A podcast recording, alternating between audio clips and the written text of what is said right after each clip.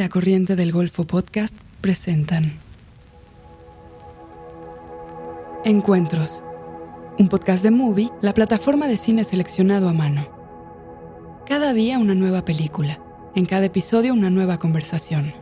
Yo pasé también de una maquinaria gigante que era trabajar en un set de televisión, a tres cámaras, eh, equipo enorme, a un equipo muy chiquito que eligió Pablo para hacer esa película, donde también se compartían roles. Pero nada, una experiencia maravillosa que me voló la cabeza. Las voces más destacadas de Latinoamérica y España se reúnen para compartir y explorar el cine que nos gusta ver. A mí particularmente me gusta mucho preparar los personajes eh, con un guion o, o, sin tanto un guion, pero el laburo previo a, meterme en, en, lo que es el mundillo del personaje para entenderlo, o sus pesares.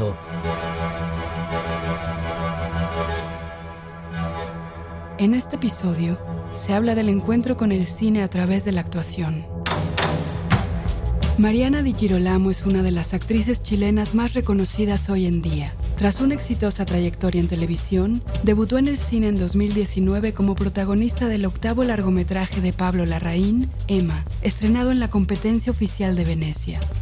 Sus interpretaciones se han caracterizado por un singular acercamiento dramático al trabajo físico y corporal, y por representar personajes femeninos complejos e impredecibles. También ha colaborado en películas del director Leonardo Medel, con quien ha explorado formatos narrativos poco usuales, como la videodanza y la realidad virtual, y originales puestas en escena como en La Verónica, estrenada en San Sebastián.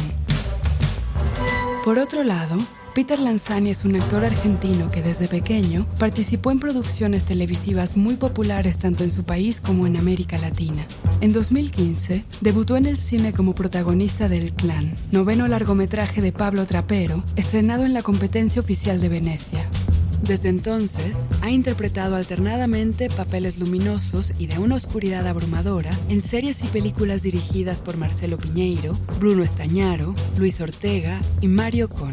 Recientemente, regresó a la competencia oficial de Venecia por su importante rol en Argentina 1985, de Santiago Mitre, película nominada al Oscar como Mejor Película Extranjera en 2023. Además de sus primeras experiencias en el cine como protagonistas, Peter y Mariana hablan de la exigencia de los roles que han interpretado y de un significativo intercambio generacional.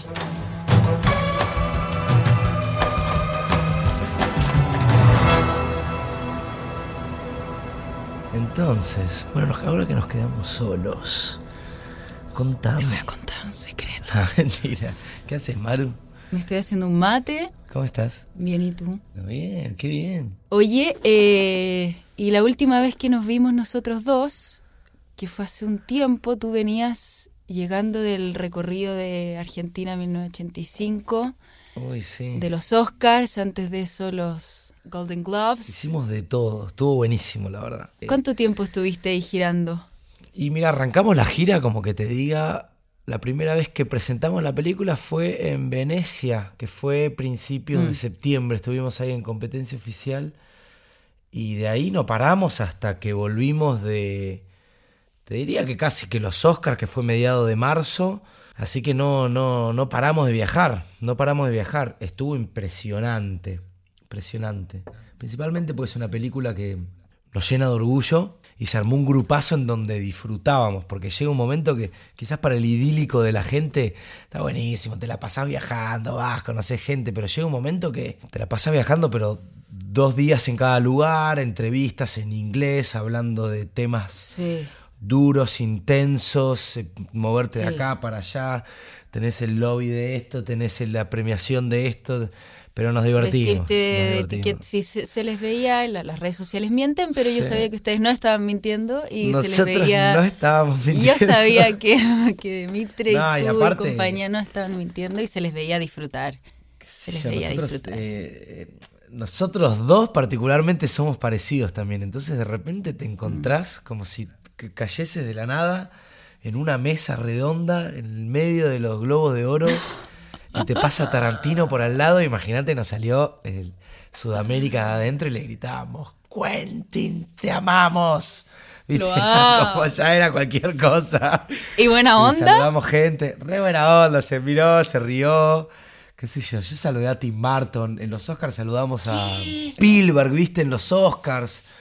Como que es un poco raro lo que sucede y, y toda la movida de estar ahí, pero es interesante. A mí gustándome mucho el cine y gustándome mucho lo que hago, cruzarte con tus héroes, viste, de repente saludar a Spielberg y me quedé petrificado, como loco, vos sos una de las grandes razones por las cuales a mí me gusta el cine, me gusta contar historias, como recuerdo ver mis primeras películas de él o yendo al cine y decir como, claro, wow, este es un mundo que es impresionante.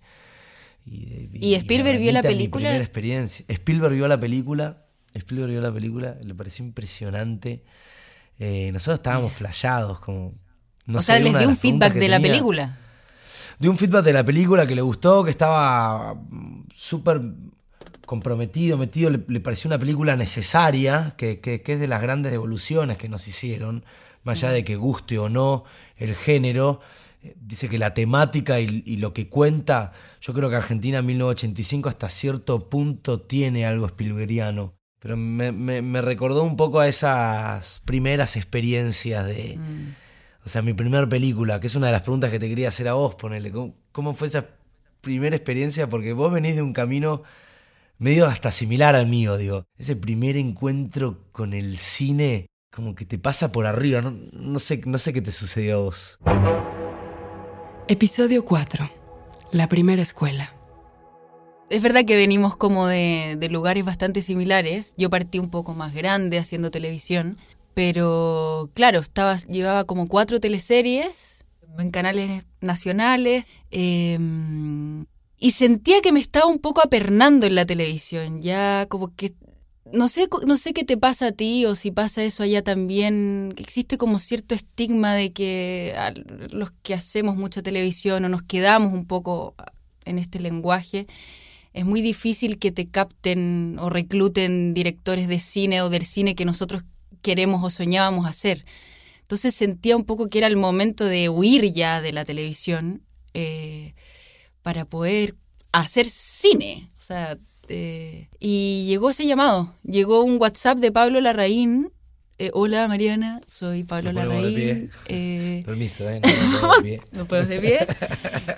y me acuerdo que salí del set, ahí estaba grabando un canal que se llama Megavisión, eh, casi me meo. Y como, ¿qué? Es, casi que me preguntaba como, ¿sabes quién soy? Me presento, soy Pablo Larraín y yo no sé perfectamente quién eres. Eh, avísame cuando tengas un break para llamarte y ahí me cuenta de este, de este proyecto de película que es Emma. Nos reunimos a tomar un café o almorzar y ese fue más o menos mi audición. Yo justo te, te había comentado, tú me decías en Argentina, ¿por qué haces tantas audiciones, Mariana?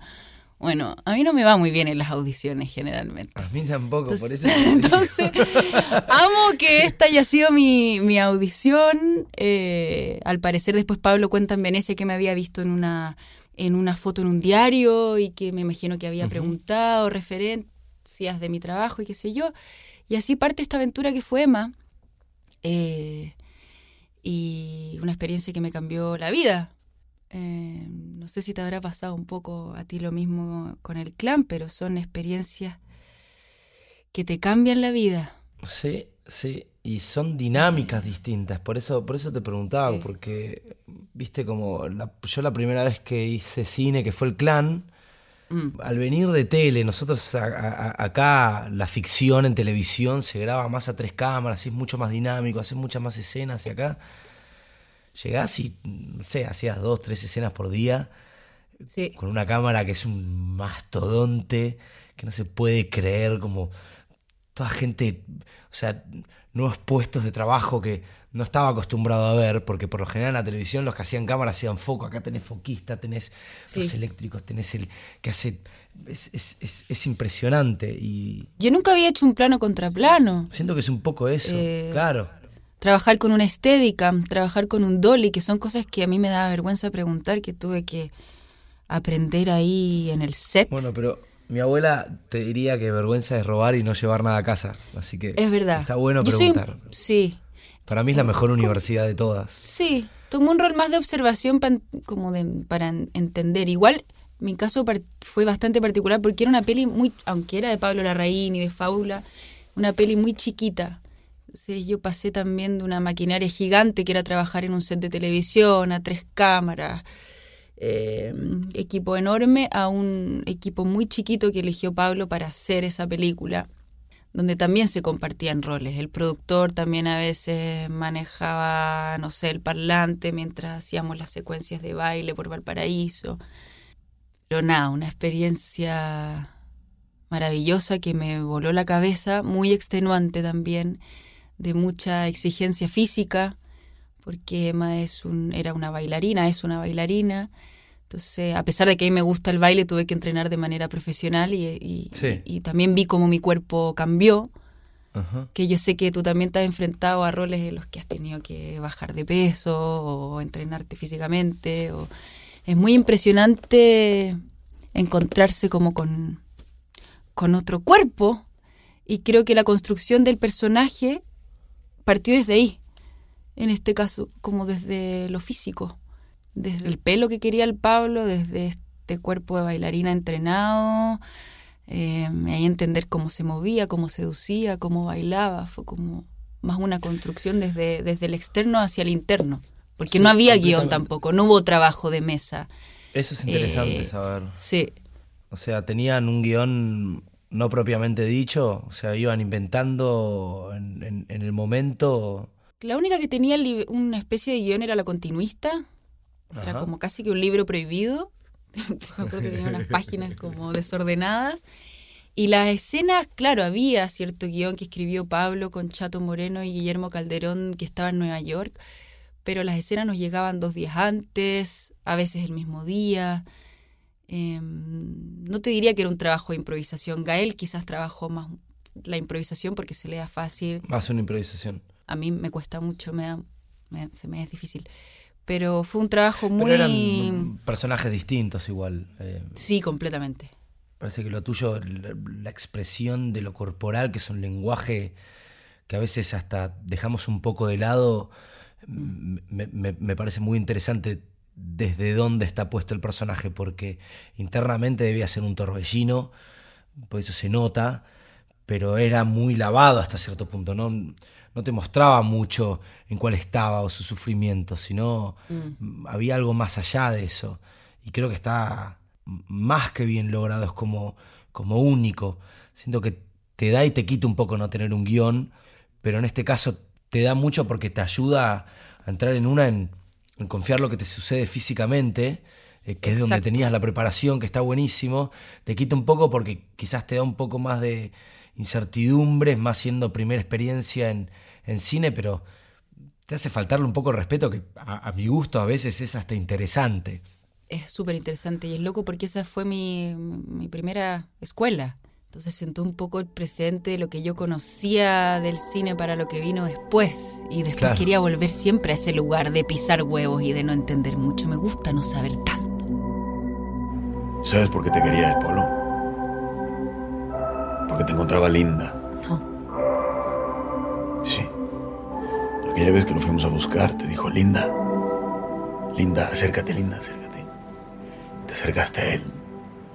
Te le pusiste así. Te le acercabas, le coqueteabas todo el tiempo, las sonrisitas, toda la cosa. Le metías la lengua en los dientes. Te desnudabas enfrente de él. Esa vez que le metiste el pezón de la boca. Era mi hijo. Mi hijo me puede chupar el cuerpo entero si quiere. No, eso no se le hace a un niño. Tú me cagaste la vida Yo era la niña y tú no me cuidaste. Chancho infértil. Acabamos de escuchar un fragmento de Emma, de Pablo Larraín a mí particularmente me gusta mucho preparar los personajes eh, con un guion o, sin tanto un guion, pero el laburo previo a, meterme en, lo que es el mundillo del personaje para entenderlo, o, sus pesares, o, las mochilas que se va cargando, o, sus metas, o misiones, o, lo que sea, cada uno lo arma como quiere. ¿Qué tipo de entrenamiento de búsqueda tuviste en Emma? Cuando me reuní por primera vez con Pablo, él me habla de que la película se, se iba a tratar sobre que es uno de los temas de la película, porque como dices tú también hay muchas cosas como subyaciendo en, en esta película, pero se iba a tratar principalmente sobre la adopción fallida, que es algo que pasa, hay un porcentaje de niños que son adoptados en el Sename, que es el Servicio Nacional de Menores, debe haber una institución similar allá, em, que son devueltos. Y ya es, es un lugar muy hostil para que un niño o un adolescente crezca y si son devueltos seguramente ya no tienen ninguna chance de ser adoptados. Eh, entonces nos pusimos un poco a investigar sobre eso y después surge el tema del baile. La película fueron surgiendo muchas cosas en el transcurso del tiempo previo al rodaje. Eh, yo venía llegando de un viaje por Europa, me había internado en, en los antros de Berlín, eh, estaba como muy con el tema de, la música electrónica, el tecno, fue una conversación que tuvimos con Pablo, empezamos a hablar de baile, después él llega José Luis Vidal, que es un coreógrafo, eh, yo me pongo a entrenar con José Luis Vidal y bueno, Emma es una bailarina, Emma es una bailarina casada con Gastón, que es el personaje de Gael, que son una pareja de coreógrafo en Valparaíso y me pongo a entrenar eso fue como la previa ya. Mariana, tienes que entrenar, me puse a entrenar ballet, me puse a entrenar pilates, eh, a bailar reggaetón. Y me empecé a encontrar con el cuerpo de este personaje, con, con el deambular, con... Y te diría que ese fue el entrenamiento y fue muy importante también cuando Pablo decide el casting de las chicas. Yo a la mayoría las conocía, pero conocía a Antonia Isen, a la Josefina Fibercon, a la Paula Lutzinger, eh, algunas son de mi escuela donde yo estudié, la católica, la universidad donde yo estudié. Eh, y ese encuentro, eh, cuando se, se crea este, este, clan, te diría que se empieza a armar todo. Nosotras nos, enamoramos entre todas. Eso se nota.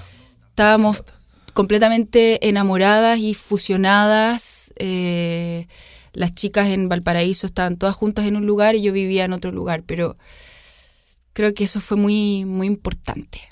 Eh, y que después llegaban estos hombres, llegaba Gastón, Gael García o llegaba Santiago, pero nosotros éramos más fuertes, nosotros estábamos en llamas, estábamos incendiadas.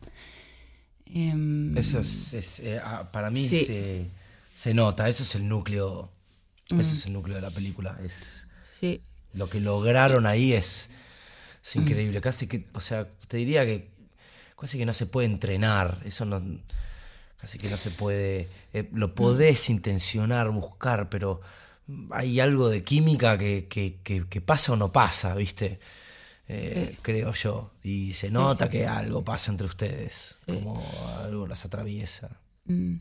Y, y, bueno, también me imagino que te debe haber pasado lo mismo al grabar el clan con, con Franchella, pero claro, el nervio de grabar con Gael.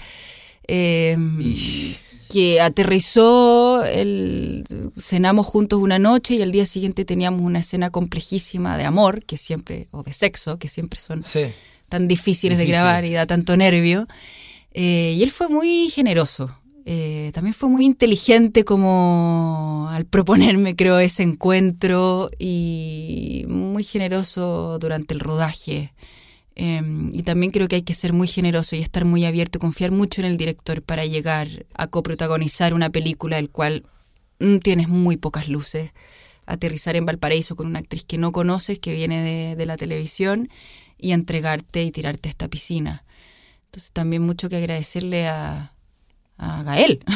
Sí, obvio, obvio. Y él lo hará, o sea, él calculo que tendrá para decirlo también de vos, digo, porque es una cuestión de conjunto. Eh, a mí me, me, pasó algo similar. Eh, con Guillermo, ¿no? O sea, primera mm. película, con Pablo Trapero, que es un director eh, que venía haciendo unos peliculones, mm. y con Guillermo, ¿viste? O sea, no solo era el desafío de entrar en una primera película, sino que tener que estar ahí al lado y, llevar el rodaje, ¿no? El día al día. Mm el, generar este vínculo de padre e hijo, el entender las marcaciones o, el mundo que te empieza a proponer Pablo. Eh, creo que me ayudó mucho que yo, volvemos a hablar de los castings, eh, hice como siete castings para entrar en esa película. O sea, me dieron vuelta como una media para... Eras perfecto, ¿por qué se demoraron tanto? los Yo entiendo por qué sean tanto. yo. Dios santo. No sé, no sé, no sé, no Puro sé. sufrir. pero, ah, ah, yo lo tomo como, como algo positivo porque me vino bien. Porque en todos los castings estaba Pablo. Entonces ya siento que de alguna manera ¿Sí? u otra generé un buen vínculo, me fui entendiendo, fui entendiendo las dinámicas de, de cómo me iba corrigiendo hasta en toma, eh, en, en- en los castings o, o en el rodaje. que en la televisión la dinámica que venía yo era completamente distinto. Entonces, para entender un poco ese mundo me, me vino bien. Pablo súper generoso, Guillermo también. Creo que se, se generó un lindo clan, valga Sí. la redundancia. Y eso ayuda, porque te, te- te podés eh, apoyar en los demás y, y sabes que no estás solo en esa. Intermedio. Movie, la plataforma de cine en línea que presenta una selección con curaduría. Películas increíbles, interesantes y hermosas de todo el mundo. Obras maestras del cine, retrospectivas de directores, programas especiales, estrenos exclusivos y selecciones de los principales festivales de cine del mundo. Siempre hay algo nuevo por descubrir. Para ver lo mejor del cine en streaming, visita movie.com diagonal encuentros y prueba movie gratis durante 30 días. Esto es mubi.com diagonal encuentros para obtener 30 días del mejor cine gratis. En este espacio, Mariana Di Girolamo y Peter Lanzani hablan de algunas de sus películas favoritas. Volví a ver Amarcord de Fellini. Ah, sí. ¡Oh! ¡Qué película! ¡Qué bueno que era Fellini, che! Buenísimo. Qué bueno. Así cuando ves esas películas que viste hace un tiempo o de directores que te gustan, digo, más allá de Fellini o de quien sea, como reencontrarte con esas películas, eh, está bueno, ¿viste? Yo cada tanto reviso, me, me gusta, más las, más las que me marcan. eh, no sé, son quizás muchas, ¿viste? Pero eh, o agarro actores, o agarro directores, no sé, eh, volver a ver el, el padrino cada tanto Sí. me, me resulta interesante. Eh, pierde un poco ese efecto sorpresa de la primera vez que la ves, pero hay algo de, de- de volver a ver a Brando en esa película o, o de ver a Pacino en su, en- en- en su primer gran película. Eh, me es necesario, como vuelvo a encontrar mundos.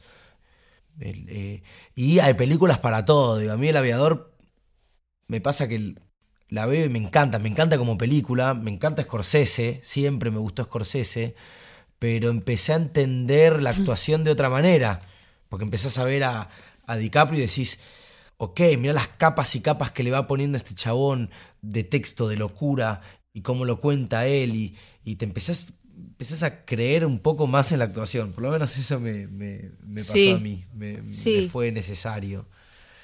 A mí me gusta revisitar películas como que me suben el, el ánimo y me dan un nuevo aire, como tipo Kill Bill o Django o Sin City o esas son como películas que me que me revitalizan. Yo creo. Hay que ver una vez al año. Un tema de 100%. estética y ver a Uma Thurman en ese traje con la música de esa película, además que es espectacular. Yo me acuerdo de haber comprado el disco y haberlo escuchado, pero de un día, todos los, o sea, durante tres semanas, todos los días. eh, me encanta esa película. Y también me gustan las películas a veces por los contextos en que las veo, con las gentes con que las veo. o- no sé, recuerdo esa que te digo de Violines en el Cielo de Partus porque Sí. la película me pareció maravillosa, poética, eh, sensible, eh, pero además porque la vi con mis padres eh, en un cine chiquito en Santiago, un momento en particular familiar y emocionarnos los tres. Como... También a veces las pelis las completó, bueno, lo que hablábamos un poco también por el contexto con la gente con que las ve, con que las Sí, ves. totalmente. Em, Totalmente. a mí Fester me gustó. Me gustó mucho porque la encontré bueno, también muy oscura. A mí me gustan igual los dramas y las películas A mí también. oscuras. Eh, y me interesó porque lo supe después, conocer un poco más, que no recuerdo mucho las reglas ni nada, pero de lo que es Dogma 95 de Lars von Trier y Winterberg, em, este movimiento manifiesto creo que le llamaron, eh, las reglas y después visitar las películas que pertenecieron a Dogma 95 y cómo trabajaban la música, los no efectos especiales. Pareció interesante y una peli que me gusta mucho. Em, el club, eh, yo siempre la recomiendo, para mí es una de las mejores películas chilenas. Em, creo que es mi película favorita de Pablo Larraín.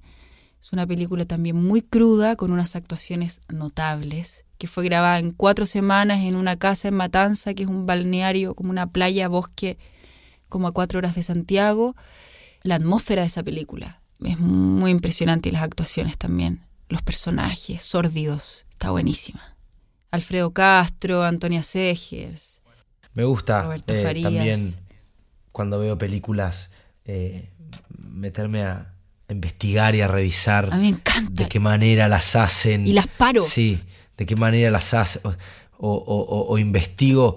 Yo como reviso muchas películas que vi, como a veces ya sabiendo de lo que va la historia y qué es lo que va a pasar, como me meto a ver el por qué y cosas que van sucediendo o cómo hacen tal escena, viste, cómo encuentran.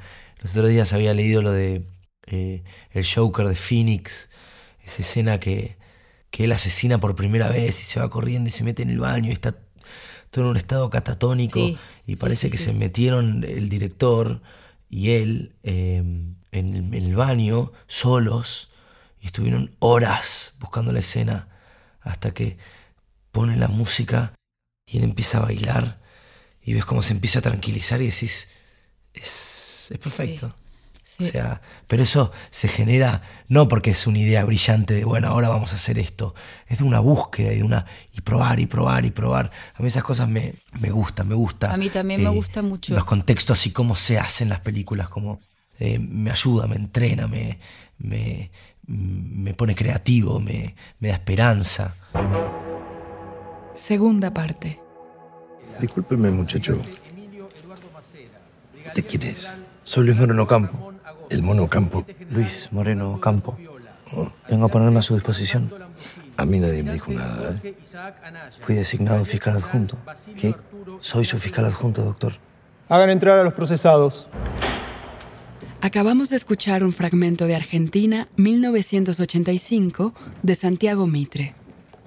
¿Y no te pasaba que sentías como, a pesar de que es una historia basada en hechos reales, pero aún más peso por ser un un personaje histórico, o porque muchos de los protagonistas eh, quizás vieron la película, o una época tan importante en, en Argentina, también tan dolorosa. Eh, a mí me pasó que hace poco filmé una serie con un rol histórico. Eh, una mujer, una combatiente de izquierda que vive en dictadura y no podía, sentía como un, extra peso eh, sobre mis hombros por la historia, por, no sé, los sobrevivientes, como... Sí, sí, sí, sí, tiene su, su...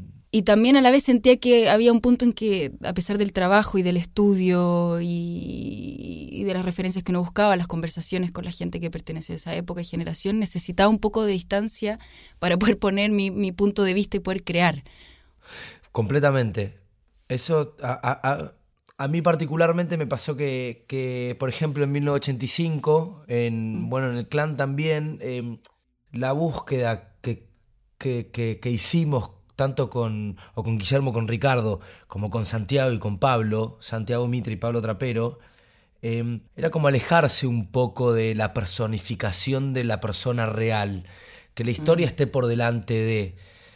Por supuesto que, que el compromiso y la responsabilidad está, pero a mí me, liberó mucho, como era nuestra interpretación sobre eh, eh, quién era Luis Moreno Campo, por ejemplo, no, no era estereotiparlo. Eh, él ya sabía que, cosas que nosotros, que, tanto Santiago Mitre como Mariano Ginás escribieron en, en, lo que nosotros hicimos como un personaje no eran reales. Y él ya lo sabía. ¿Tú te reuniste con, con él o hablaste con él? Yo tuve un Zoom nomás eh, eh, previo a rodaje y cuando terminé el rodaje sí, me reuní.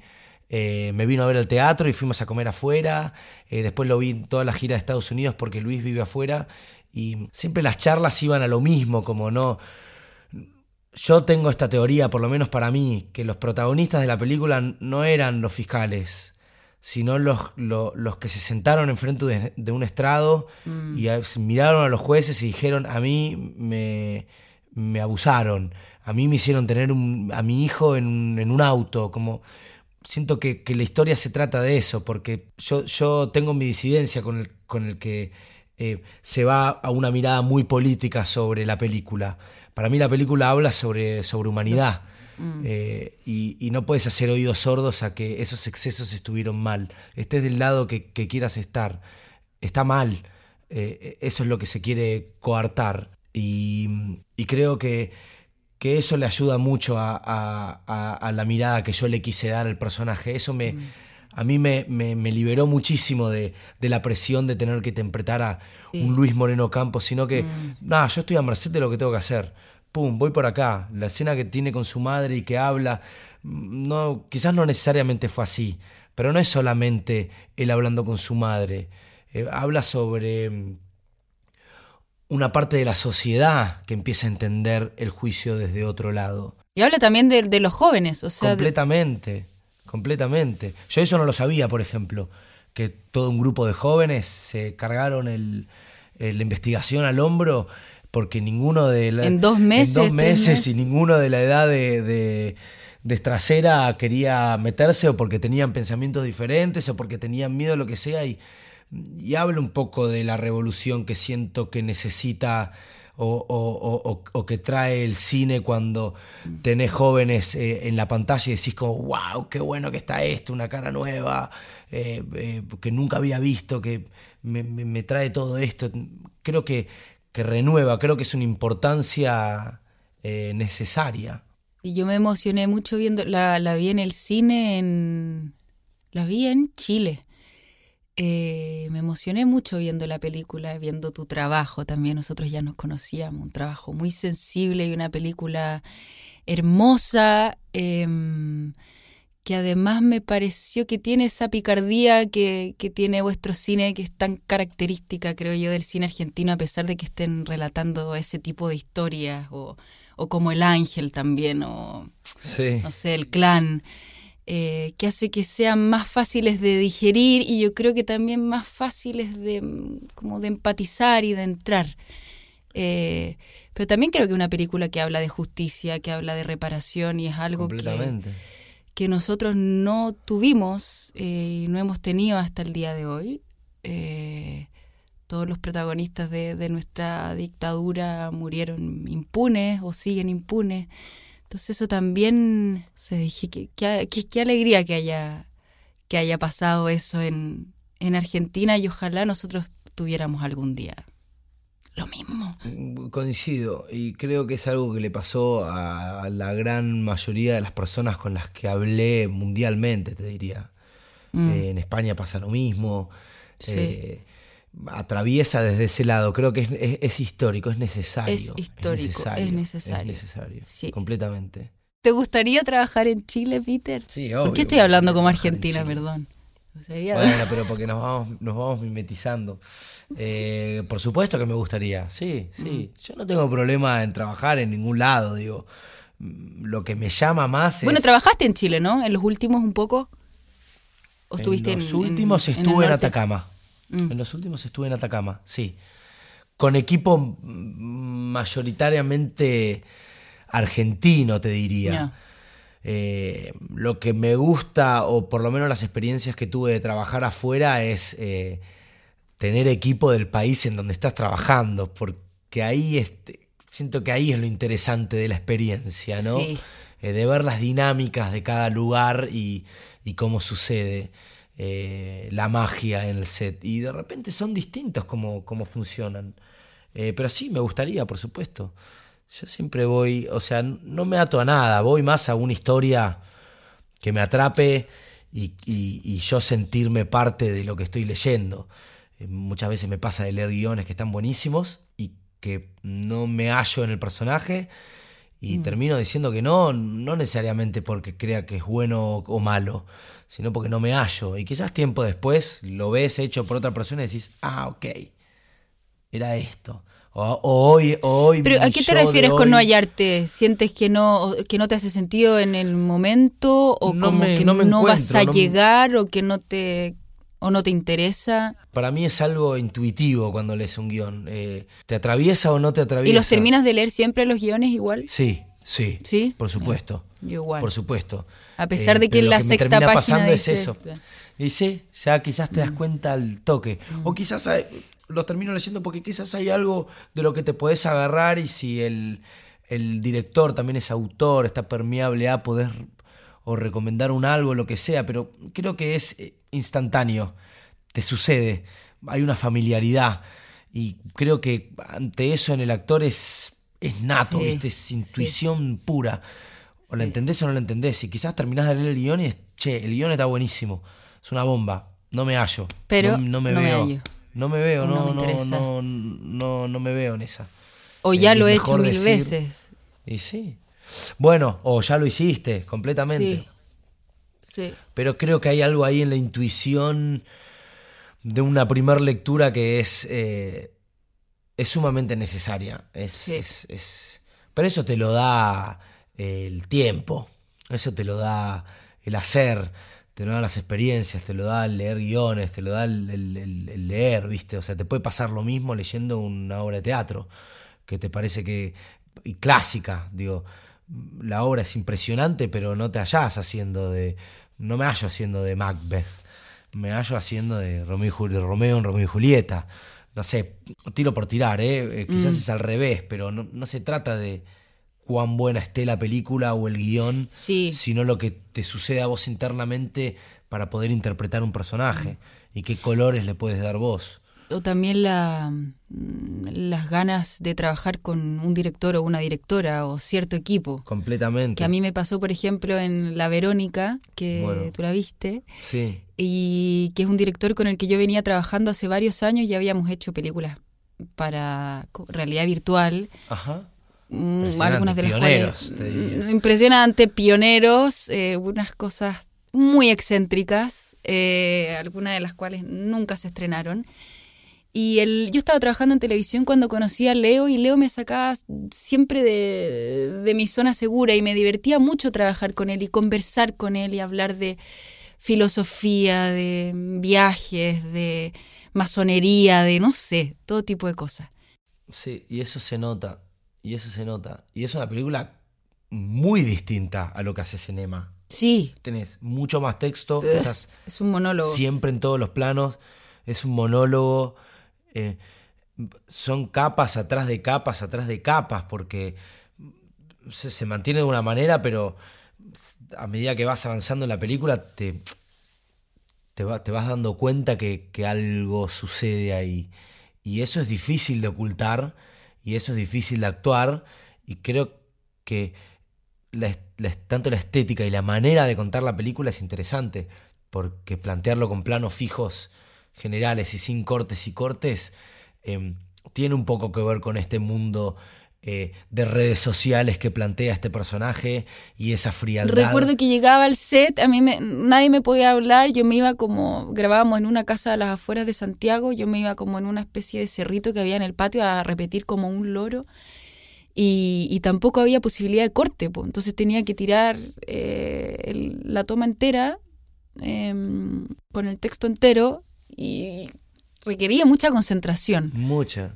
Eh, sí, yo no sé si soy una actriz muy mañosa. eh, mañosa, sí. Bueno, Sí, mañosa. no, te, te puedo Sí, decir que no, sí. que no lo sos. Pero mm, necesité de mucha concentración. Plano despejado, como pedir, como por favor despejenme el plano. Em, no podía como volar ni un pájaro. Eh, fue, fue difícil, fue interesante. Y también el trabajo con la cámara, sí. También, bueno, ahí te voy a preguntar por 4x4, pero tenía la cámara encima. Sí, muchas miradas como, a eh, cámara, que eso lo- sí. lo, lo hace eh, requiere de concentración entre la letra, entre el, el bagaje del personaje mm, con la máscara que le pones para contar la historia que estás contando. O sea. y decir lo que estás eh, diciendo. Sí, no es eh, nada sencillo. Eh, ya la letra, te digo que es un chino básico lo que tenías y era mucha. Y eso te, te, te, te come mucho tiempo también. Eh, es, qué sé yo, es, es- es particular. A mí me daba esta impresión de... O sea, cuando la vi, yo ya venía de haber laburado con vos. Entonces, Mm. sabía y sé el tipo de actriz que sos, que para mí sos, sos maravillosa, Maru. El desafío de, de- de verte en algo distinto, porque eh, co- con la cantidad de letra y todas esas capas, era como, ok, mira, mira que, o sea, la- porque la película es muy particular, pero mi pensamiento era como, mira que, qué guacha, como, siento que donde, donde te pongan vas a salir airosa, porque hay algo que, que, que- que sucede como espiritualmente con vos y creo que eso es lo interesante. Y a medida que fui viendo la película empezaba a entenderla un poco más y, y- y se me vino como esta analogía de que la única manera de ver, de, o sea, de, de entrar de verdad a- a- al alma de Verónica era a través del bebé. Y era muy incómodo las escenas que, que vos estabas con el bebé en brazos y, y el bebé no paraba de llorar y no paraba de llorar y no paraba de llorar y no paraba. Era como muy incómodo. Y, y vos con una cara súper seca y, y segura en lo que estás, pero es, es un poco eso.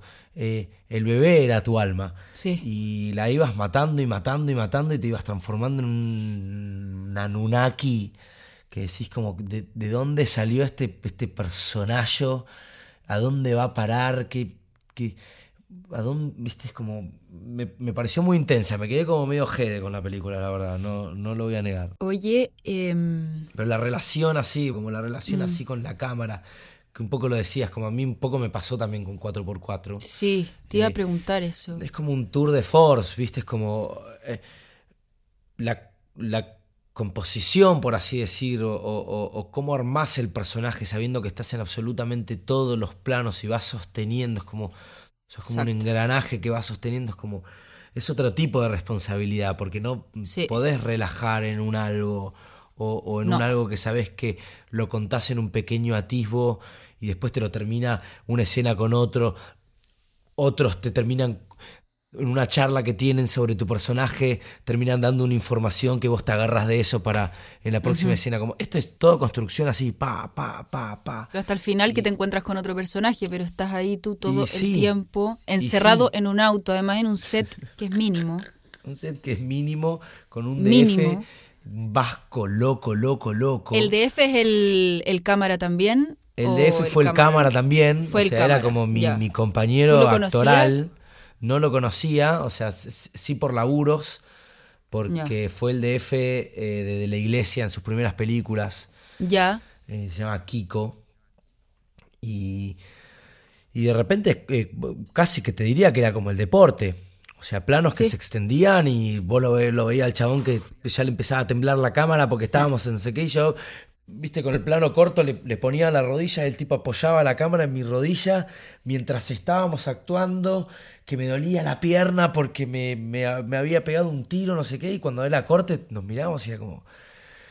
Este, Como, ¿qué acaba de suceder? O sea, vos pusiste la rodilla para que yo ponga la cámara y vos te estabas bancando la cámara temblando, o sea, no cortaste, es como, ahí te das cuenta que es como, bueno, es fútbol. O sea, si Mm. El sido- 5 no corre y le pasa el pase para Sí. la carrera y el 9 no corre para pegarle al arco, no, no sucede. Y esa es un poco la magia, siento, del cine, más allá de Sí. contar una historia, es una familia. yo te iba a preguntar cómo, cómo hacías para... Porque me imagino que debe ser un rodaje muy extenuante. Sí. Eh, ¿Cómo hacías para dosificar la energía? Pero en realidad tú no dosificas nada la energía. Lo Nada. das todo en cada toma, en cada Sí. plano, aunque no sea el tuyo, lo viví en el reino, así que sí. me imagino Eh, que de lo diste todo, como Soy siempre. un tipo de, mucha energía y... de mucha energía y muy generoso, pero también, o sea, es muy difícil lo que hacís en 4x4. Además que pasa de emociones muy extremas, muy rápido, como de y la es muy euforia físico. a la muy físico. Es muy físico. Eh, siempre fui muy deportista, así que siento... Y actuar el dolor también, o sea, digo, act- act- actuar un disparo en la pierna, actuar el hambre, Sí. eh, actuar el, eh, la ¿Sabes la cantidad de hamburguesas eh, que me comí en la escena de... ay, qué rico, Llega un momento que sí, es como... hambre. Claro, vos lo ves y la, decís... la escena de la bencinera, eh, ¿Bencinera? ¿Qué cuando es? va a la estación de servicio. Sí, eso, sí. Ah. ¿Bencinera es estación de servicio? Sí, bencinera. La Bien. bomba de benzina le decimos nosotros. Bien. A la No, bomba. me sirve para aprender. Eh, sí, 100%. Y, y tiene eso que, nada, el que lo ve es como, qué sé yo, se, clava en este tipo, ah, bueno, mirá, qué bueno, está comiendo la hamburguesa rapidísimo porque tiene hambre y es lo único que le importa, no sé qué, pero lo que no saben es que hacemos 10 tomas de eso. Diez tomas. Llega un momento que a la novena toma, ni siquiera novena, quinta toma, que te empezás a clavar la hamburguesa así, así como estoy a punto de morir. Y creo que ahí eh, es bueno tener, pues yo no voy, a- mí no me sirve regular. Eh, en algunas cosas sí, pero yo, yo soy muy del momento, como soy, Sí. soy muy visceral, eh, por lo menos a mi manera, o lo que me sirve a mí o como soy yo. Eh, lo que sirve ahí, creo yo, es tener un diálogo, el diálogo con el director. Decir, che, me estoy cansando, empecemos a pensar que, o, ok, viste, quizás el tiempo lo va regulando él sabiendo cómo soy, entonces quizás tarda un poco más entre una escena u otra y se queda corrigiendo algunas cosas, o sabe que ya pensaba que tenía cinco tomas y dice, bueno, tengo tres, entonces te tenés que afinar de otro lado. Es como las relaciones, como las parejas, digo, si no te hablas las cosas, eh, se te va Qué para abajo eso, el sí. castillo, los amigos, digo, no por ¿Sabes que relaciones yo no me únicamente atrevía? amorosas, es como... a decir No eso, como que solo una, no, como que no me atrevía a decirle al director que estaba cansado, que en realidad ya podía dar necesario. una toma más o dos tomas más. Y me pasó en una serie que lo tuve que decir, porque ya era demasiado y estaba agotada. Es que y, es y ya no estás necesario. rindiendo, ya no estás rindiendo, o sea, de verdad no, no, no estoy... Y ellos se, se, se mi dan instrumento cuenta... está agotado. Y sí, y sí. Es lindo compartir así pasiones. Ojalá volvamos a trabajar juntos nuevamente. Yo creo que sí. Eso, sí, Maru. O sea, tenemos toda una vida y por suerte, y ojalá una carrera por delante. Sí, eh, no me cabe duda. Eso, eso nos vamos a volver a encontrar. Ya tuvimos una linda experiencia y bueno, eso siempre tira, ¿viste? Cuando tenemos Y las sí. experiencias. Y sí, querés. Nos ofrecieron varias cosas juntos después. O sea, ¿para qué andamos con cosas? Sí, vamos a... Cuando sea el va momento, va a llegar. Cuando sea el va momento, va a llegar. Así es. Sí, Hay sí. que estar preparados nomás. Completamente. Que no nos Está pille bueno tener dormidos. Este tipo de conversaciones en donde Sí, podemos explayarnos y charlar sobre cómo vemos nosotros eh, el mundo en el que estamos envueltos y la locura en la que estamos envueltos. Me parece que, que es necesario. eh, y somos muy viscerales a la hora de hacerlo y a la hora de contarlo. Y muy apasionados. Y creo que la pasión es, es como los ejes principales para hacer cine, series, teatro, televisión, lo que sea que quieras hacer, o donde se, musicales, donde quiera meterte, siento que, que está bueno, es, es- es como un eje principal. Gracias, Maru. Adiós. gracias, Peter. Adiós. Que tengas una hermosa semana. Igualmente, nos vemos en otro episodio de... Marianne and Peter. Marianne and Peter. Encuentros. Un podcast de Movie, la plataforma de cine seleccionado a mano. Cada día una nueva película. En cada episodio una nueva conversación.